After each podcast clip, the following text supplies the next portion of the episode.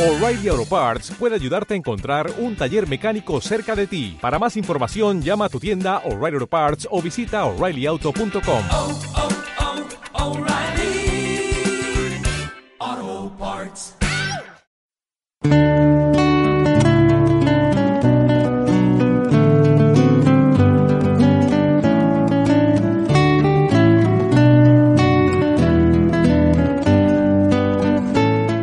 Soy José Manuel Contreras y esto es Alto y Claro.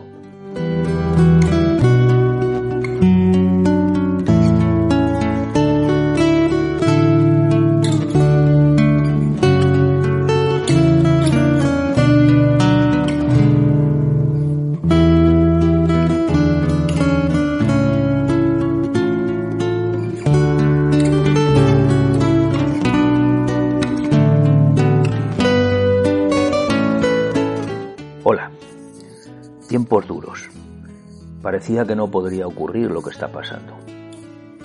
El domingo 15 de marzo, hace poco más de una semana, salí por última vez a correr. A partir de entonces lo hago en bicicleta estática mientras miro por la ventana y veo pasar de vez en cuando a alguien paseando el perrito. Algunos parece que no ven cuándo poner fin al paseo.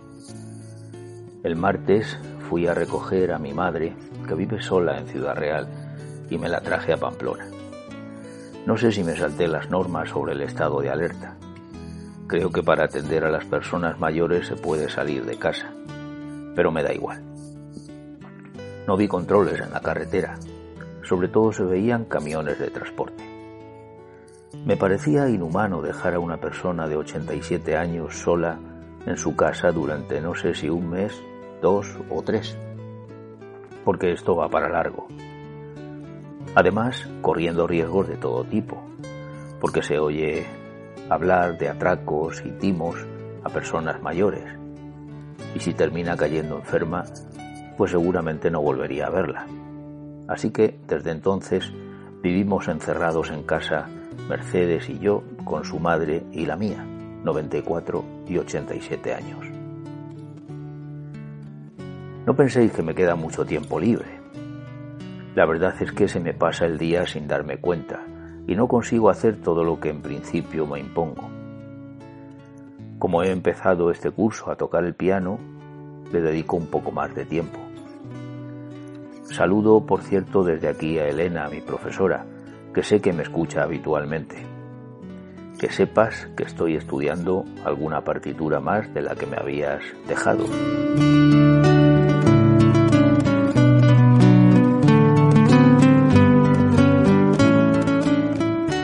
Situación comienza a ser cada vez más dramática, a decir de los vídeos que circulan por las redes sociales. La verdad, no sé si hacerles mucho caso. Algunos se ve que son más bien artificiales, otros tienen una intencionalidad estrictamente política, buscando un enfrentamiento vergonzoso entre los partidarios del gobierno y los que no lo son. Me pareció absolutamente indignante la cacerolada que se promovió mientras el rey hablaba por televisión. En un momento en el que se pide solidaridad y unión entre todos los españoles, van y montan una reivindicación contra la monarquía. Y lo más grave es que, al parecer, partió de miembros del propio gobierno. Indignante. Muchos vídeos se quejan de la gestión del gobierno y seguramente llevan razón. Habrá que exigir responsabilidades cuando todo esto haya pasado. Será difícil que alguien dimita porque los políticos, en general todos, pero sobre todo los de un determinado pelo, parecen llevar una coraza que lo aguanta todo.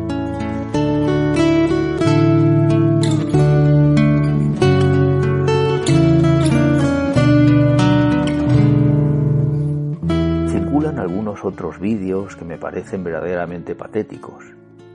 Una peluquera llorando amargamente porque nadie le había enseñado a peinar manteniendo un metro de distancia con la persona a la que tenía que atender. Me llegó uno de un señor llorando como una magdalena porque a su vez le había llegado un audio de una doctora muy afectada porque no había respiradores suficientes en el hospital y habían decidido no ponérselos a las personas mayores. Efectivamente llegan noticias de situaciones muy dramáticas. Personas que mueren sin la compañía de sus familiares. Quienes ingresan en un hospital quedan allí solos y ya no saben si volverán a salir.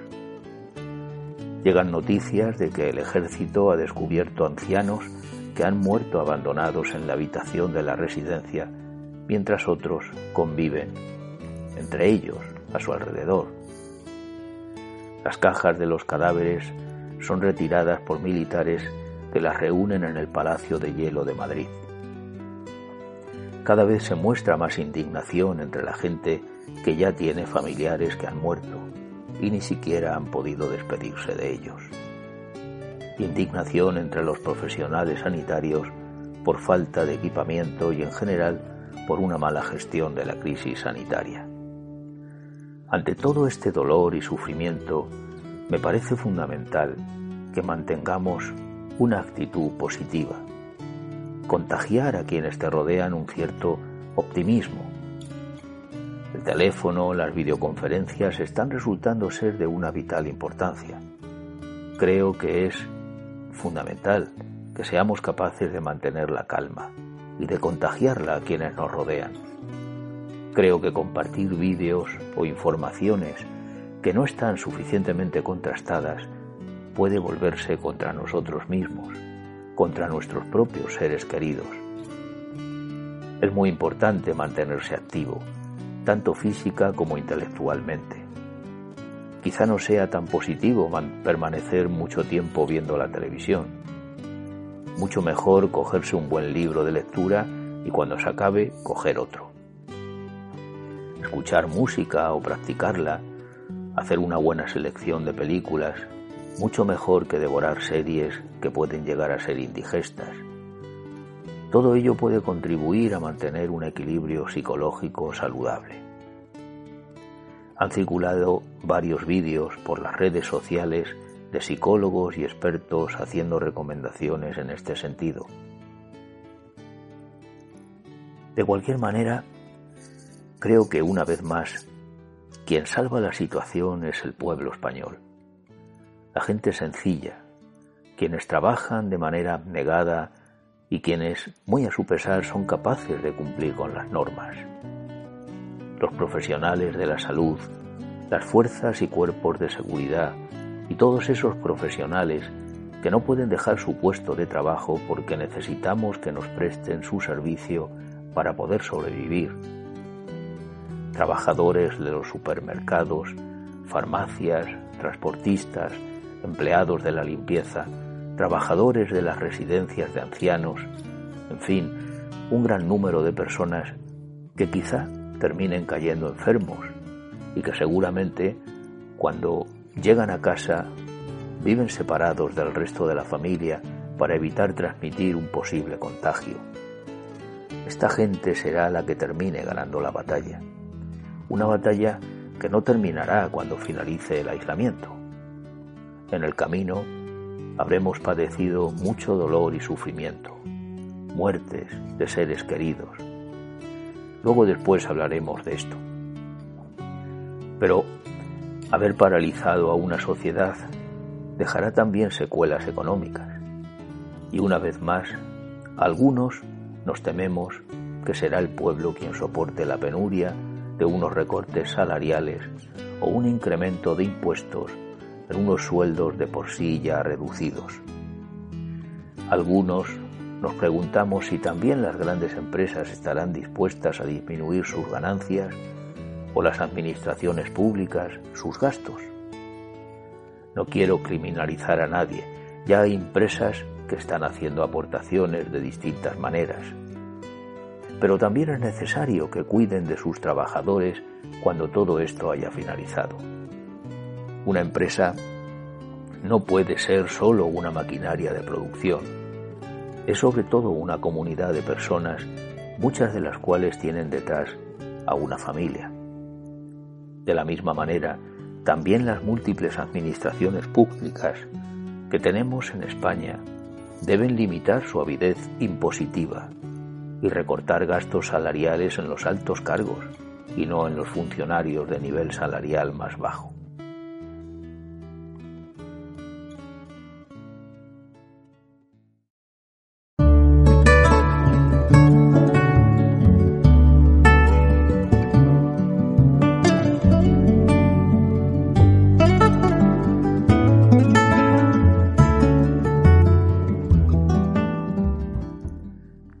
Está ocurriendo me hace caer en la cuenta de que el coronavirus lo que está provocando realmente es que nos enfrentemos a nuestras propias contradicciones.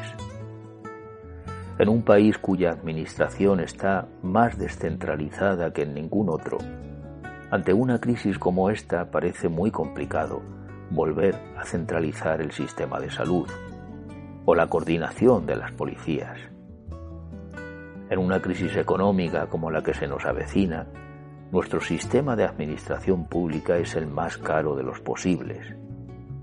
En este sentido, China lo ha tenido muchísimo más fácil que nosotros. La historia nos da sobrados ejemplos de que las guerras se ganan cuando los pueblos permanecen unidos. Precisamente esa unidad y solidaridad es la que se nos está pidiendo. Sin embargo, vivimos en un país empujado hacia el regionalismo. Cada comunidad con su propio sistema de salud, su policía o su sistema educativo. Pero no quiero entrar ahora en cuestiones políticas, aunque sí es oportuno caer en la cuenta de esas contradicciones con las que convivimos. Por otro lado, realmente la vida y la convivencia están recorridas inevitablemente por la política. La limitación de libertad a la que estamos siendo sometidos también, también es una contradicción respecto al régimen de libertades democráticas que nos vanagloriamos de disfrutar. No acabo de entender algunas limitaciones a la hora de salir a la calle y como contraposición algunas otras autorizaciones para salir, para poder salir. No me acaba de cuadrar la agresividad que se muestra en algunos vídeos por parte de la policía apresando a quienes se saltan la reclusión en los domicilios. Esta radicalidad a la hora de imponer el confinamiento me lo justificaba alguien aduciendo a la falta de responsabilidad de muchas personas. Pero yo me pregunto si la situación actual es la única circunstancia determinante en la que debemos asegurarnos de que la gente actúe con absoluta responsabilidad. Quizá convenga recordar cuando a determinadas personas no se las consideraba suficientemente responsables para ejercer su derecho al voto, o simplemente para poder tener descendencia. ¿Actuamos todos con criterio absolutamente formado y responsable cuando nos acercamos a las urnas?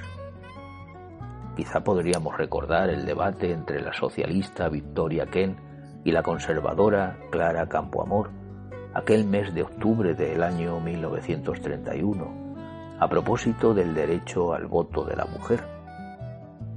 Allí se oyeron perlas como la que aludía a la debilidad psíquica y de inteligencia para no permitir que las mujeres pudieran votar.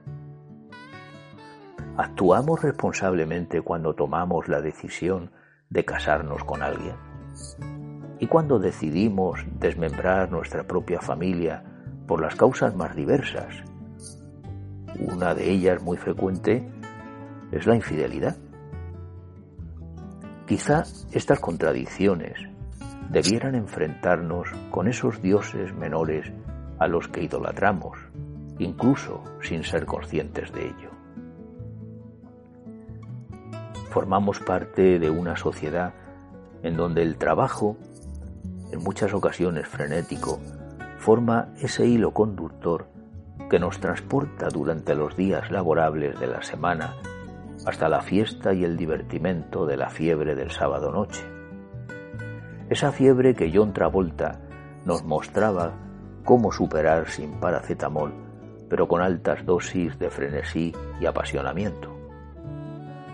Vivimos hacia afuera, pero ahora nos tenemos que quedar dentro, en nuestras casas, sin tener seguridad de cuándo finalizará la reclusión. Nos hemos visto obligados a renunciar al culto comunitario en las iglesias, pero también en esos otros múltiples templos sagrados de la modernidad, en donde se rinde culto idolátrico al propio cuerpo, como en los gimnasios, en donde desfogamos nuestras pasiones, como en los estadios de fútbol, o damos rienda suelta a la adquisición de objetos muchas veces superfluos, como en los grandes almacenes. Quizás sea esta la razón por la que de manera enfermiza se compran rollos de papel higiénico en los lugares en donde está permitido acceder, habiendo derivado así el culto hacia un Dios tan vil como el papel, por muy higiénico que sea. Hemos de enfrentarnos a la fragilidad de un paraíso terreno que pretendemos construir, en donde la medicina nos permite modificar al gusto nuestro cuerpo o mantenernos estéticamente jóvenes hasta dejar de reconocernos en el espejo. Sin embargo, no es capaz de vencer a un bichito microscópico que nos era desconocido. Y como contrapartida, sobrevivimos incrédulos, incapaces de trascender lo puramente material, habiendo renunciado a un paraíso que se encuentra más allá de nuestro universo.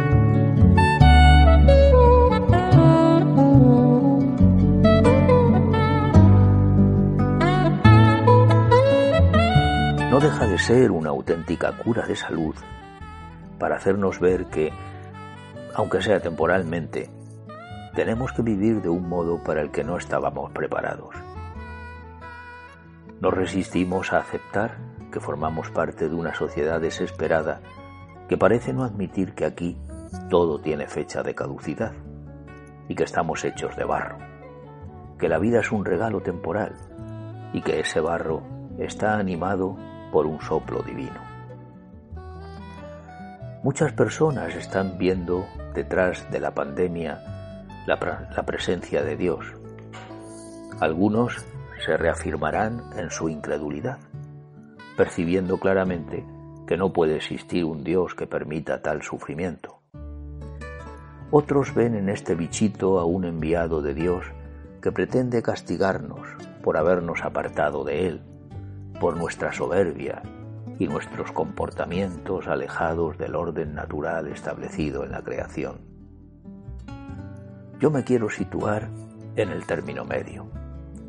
Y así se lo transmitía el otro día en un audio a mis chicos y chicas de catequesis. Efectivamente, la muerte y el sufrimiento son los dos grandes temas que de manera recurrente a lo largo de la historia han supuesto un enfrentamiento del hombre con Dios. Y me atrevo a vaticinar que así seguirá ocurriendo hasta el fin de los tiempos.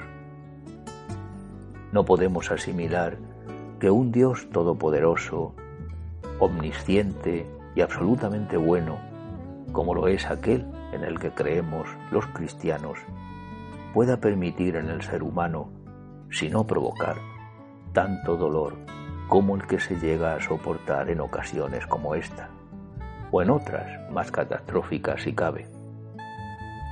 No podemos entender la muerte, justificada solo por el acontecimiento lírico de que nuestros primeros padres,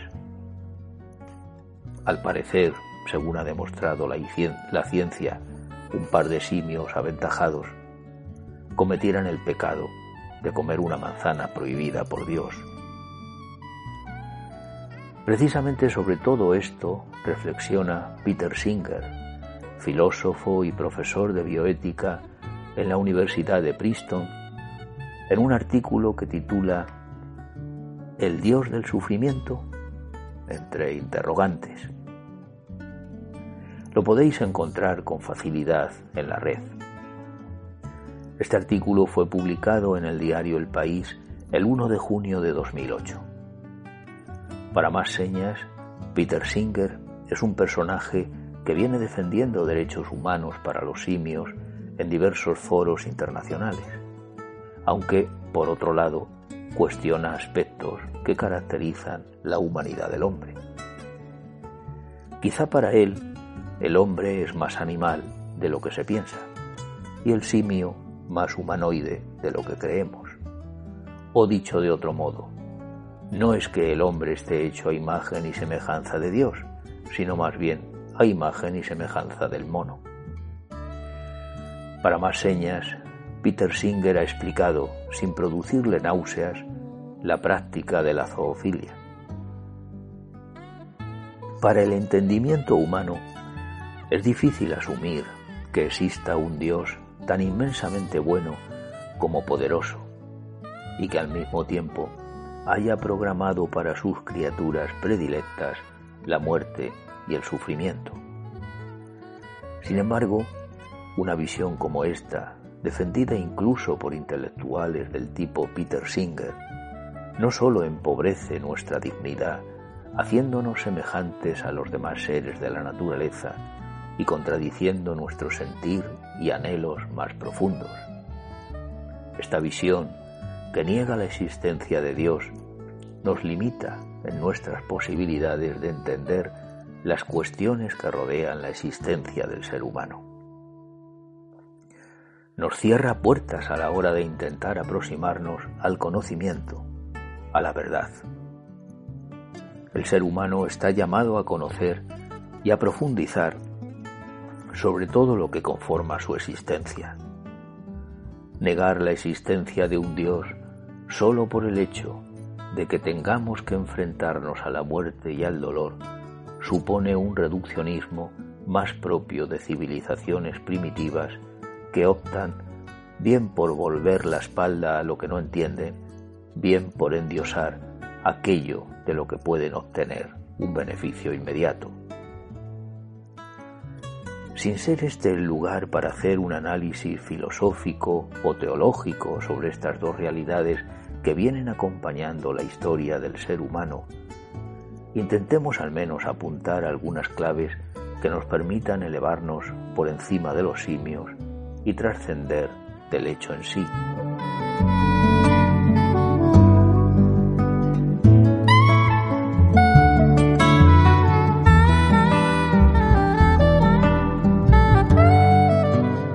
Pensemos por un momento que no existiera ni la muerte ni el sufrimiento. No vamos a novelar la vida en base a esta hipótesis, pero hagámonos la siguiente pregunta. ¿Cambiaría esa hipotética realidad nuestra actitud hacia Dios y hacia nuestros semejantes? ¿O quizá nos convertiría, si cabe, en más engreídos, vanidosos, soberbios?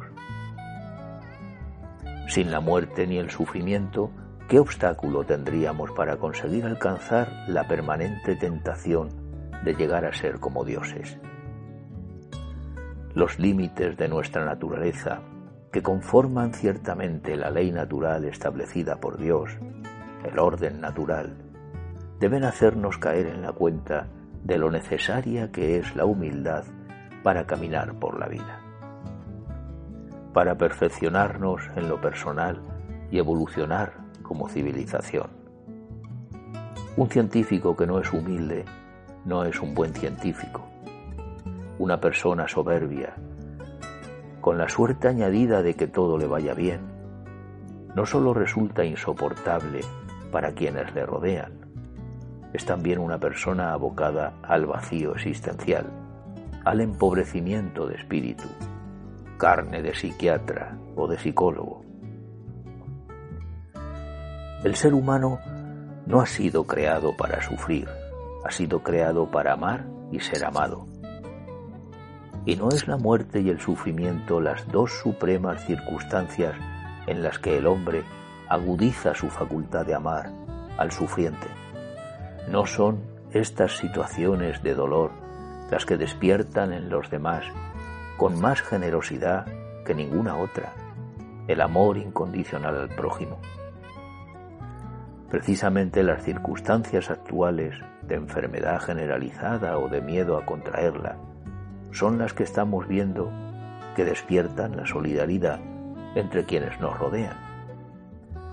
Vemos incluso actitudes que rayan en el heroísmo. Ante el sufrimiento no cabe amar poniendo condiciones. Estoy firmemente convencido de que si no existiera la muerte ni el sufrimiento, no seríamos capaces de amarnos. Antes bien, se propiciaría el odio y el rencor de los unos hacia los otros. Sin ir más lejos, las ONGs, las llamadas políticas sociales, la sociedad del bienestar, todo ello dejaría de tener sentido. No necesitaríamos ser buenos, porque nuestras maldades no harían sufrir a nadie. En definitiva, ¿qué sentido podría tener la humildad, el respeto o incluso nuestra propia existencia? La grandeza del ser humano viene dada por su posibilidad y capacidad de sufrir, de morir, y su bajeza cuando ese ser humano se revela impotente contra el sufrimiento y la muerte.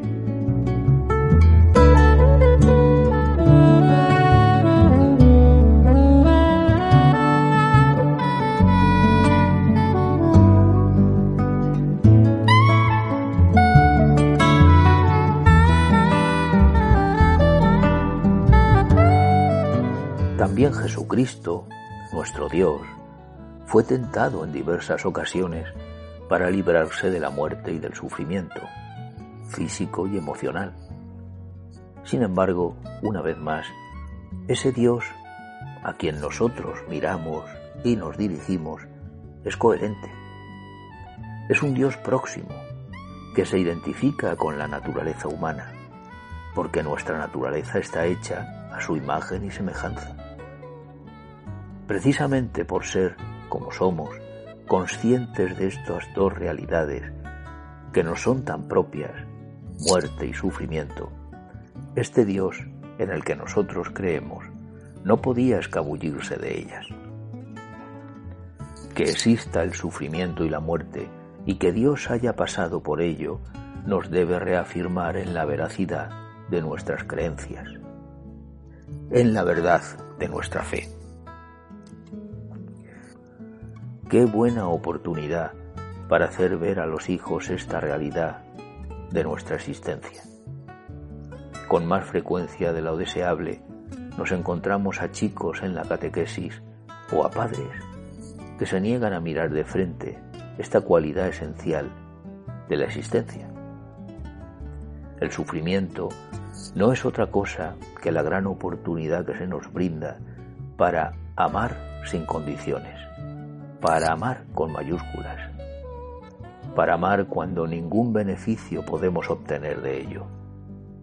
Y esto hay que hacerlo ver cuando tratamos de educar.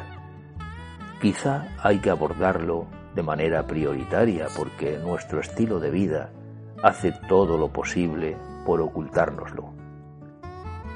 Hay que vivir el momento, el carpe diem. Hay que saborear cada instante que nos regala la vida.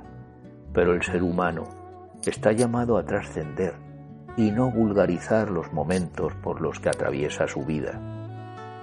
Trascender es lo que nunca podrá hacer un simio. Trascender es lo que nos convierte en propiamente humanos, porque ningún animal es capaz de hacerlo. Ayudemos a los demás a trascender para conseguir elevarlos y distanciarlos de nuestra condición animal.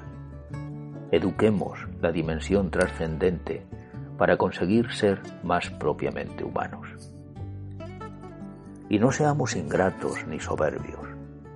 Acerquémonos a quien nos ha regalado la vida. La oración es un gran instrumento de humildad, de fortaleza y de salud. Le haremos un gran favor a nuestros hijos si les enseñamos a rezar y les damos ejemplo de ello. Rezar por los contagiados y fallecidos y por sus familias para que Dios les dé consuelo no es muestra de demencia, sino cordura que nos reporta sosiego y serenidad. eso que las autoridades laicas nos solicitan, pero que Dios nos puede facilitar como nadie. Por otra parte, nos puede liberar del miedo que en estas ocasiones aflora con facilidad.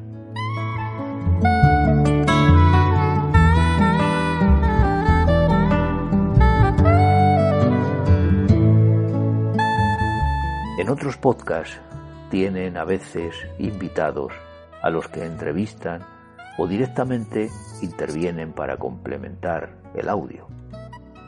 Yo voy a traer en esta ocasión a un personaje que seguramente muchos conozcáis. Se trata de Juan Manuel Cotelo. Es director de cine. Yo oí hablar de él por primera vez a raíz de su película La Última Cima. En ella nos presenta la vida del sacerdote Pablo Domínguez Prieto, que murió en un accidente al descender de la cima del Moncayo. Os recomiendo que la veáis porque merece mucho la pena. Juan Manuel Cotelo nos trae un mensaje que puede complementar muy bien el mío. Oigámoslo. Todos hemos visto muchas veces películas sobre tragedias. Algunas eran muy, muy fantasiosas y otras estaban más cercanas a la realidad.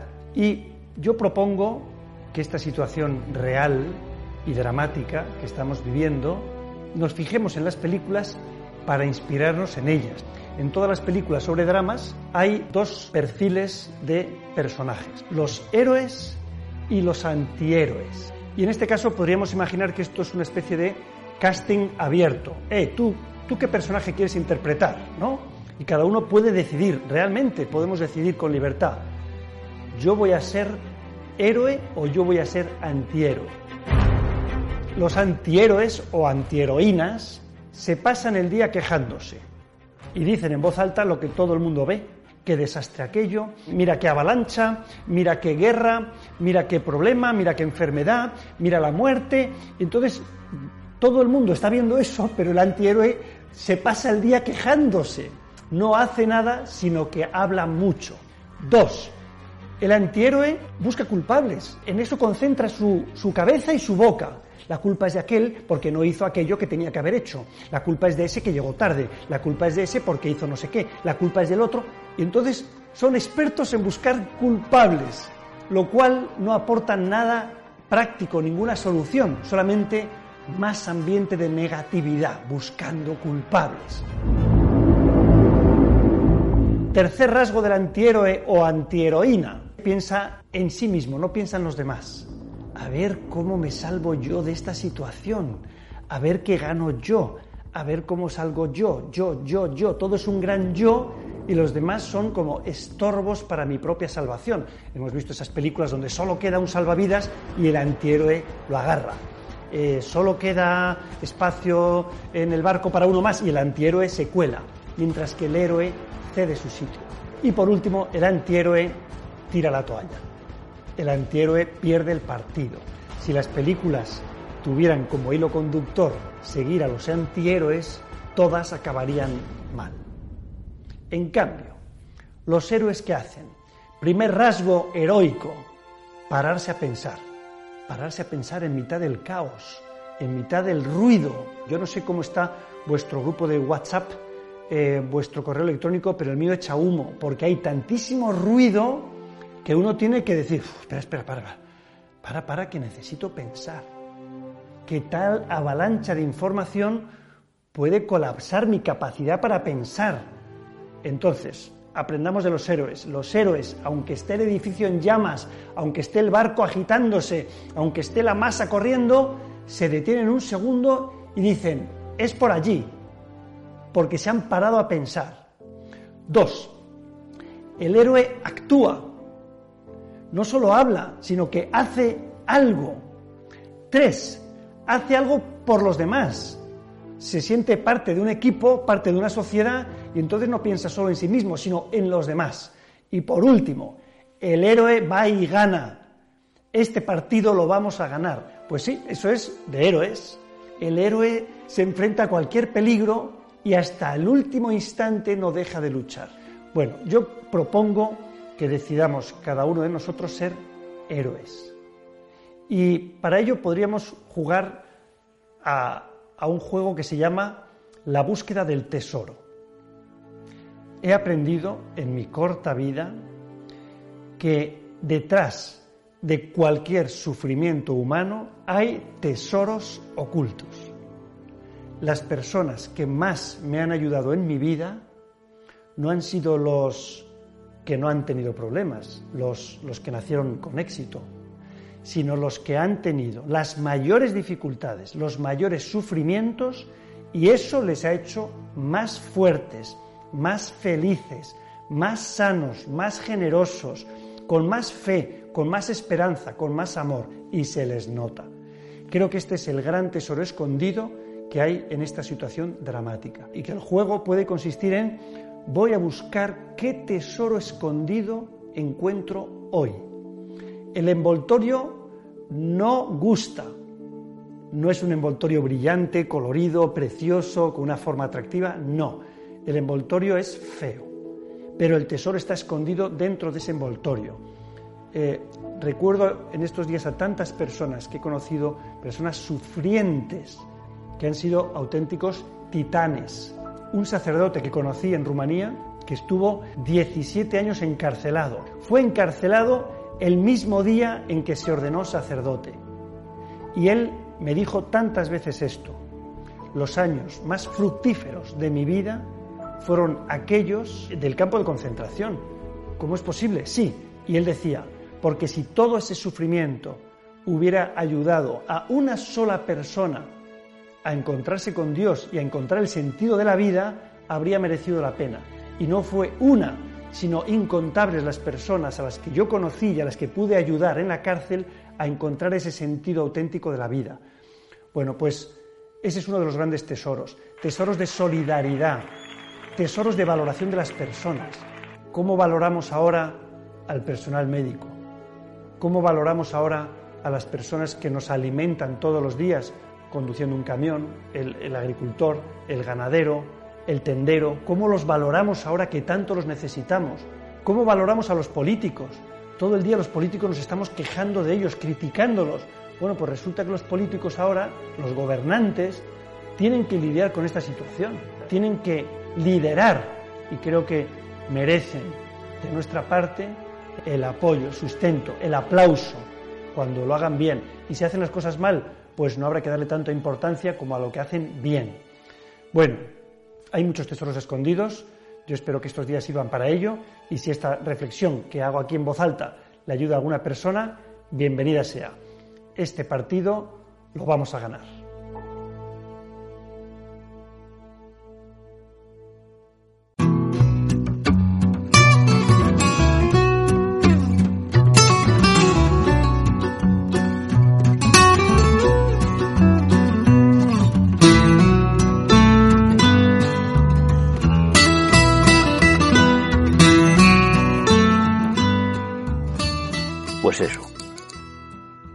Ser héroes. No busquemos culpables. Nadie es culpable de lo que está ocurriendo, de la enfermedad. Pensemos en los demás y no tanto en nosotros. Debemos convencernos de que vamos a ganar la batalla y de que el sufrimiento nos hace madurar. Esta situación nos ha hecho parar en nuestra vida permitiendo que pensemos precisamente en nuestra forma de vivir y que podamos así enfrentarnos a las contradicciones que quizá incluso nos pasan desapercibidas.